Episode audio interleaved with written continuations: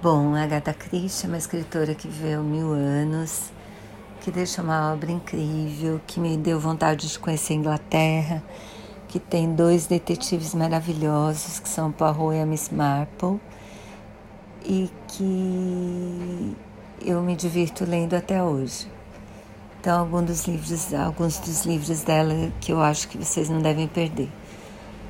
Os Dez Negrinhos, o assassinato de Roger Ackroyd, morte no.